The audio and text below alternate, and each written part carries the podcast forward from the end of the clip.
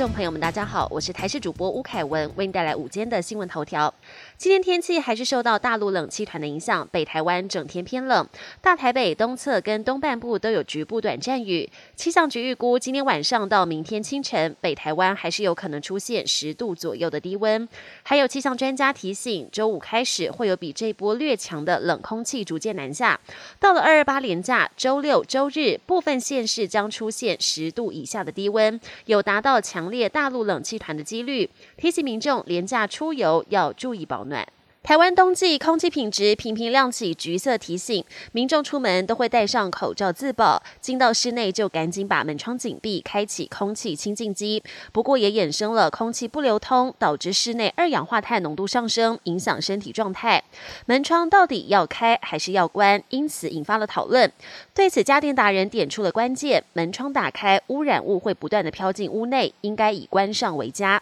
至于紧闭门窗会觉得闷，他指出在室内待久。有了头昏想睡，可能是二氧化碳浓度过高，建议早晚短暂开门窗十到十五分钟，让空气流通。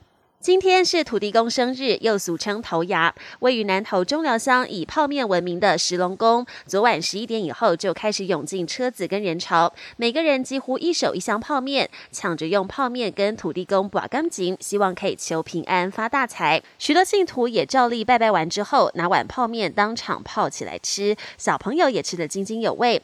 民俗专家廖大爷也提醒民众，头牙向土地公拜拜还是有一些禁忌，土地公手上拿不同东西。象征不同的意思，有一些行业也要看土地公而拜，千万不要搞错，造成反效果。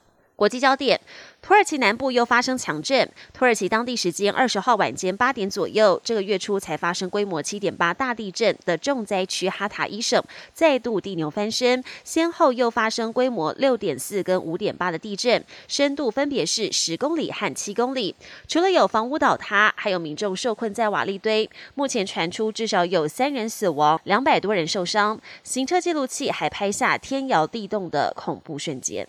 美国总统拜登结束旋风访乌行程之后，搭乘约十小时的火车进入波兰，稍早在搭乘空军一号抵达了首都华沙。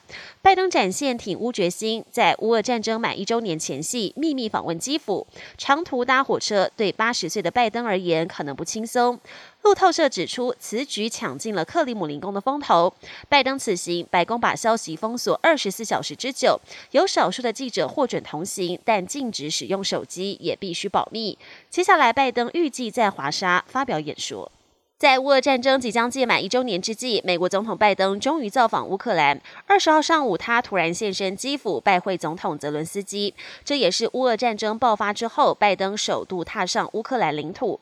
他还送上大礼，宣布增加五亿美元军援，用行动表达挺乌决心。而拜登访问乌克兰虽然事前全程保密，但行程曝光之后，美国国家安全顾问苏利文透露，行前有知会俄罗斯。本年新闻由台视新闻制作，感谢您的收听。更多内容请锁定台视各界新闻与台视新闻 YouTube 频道。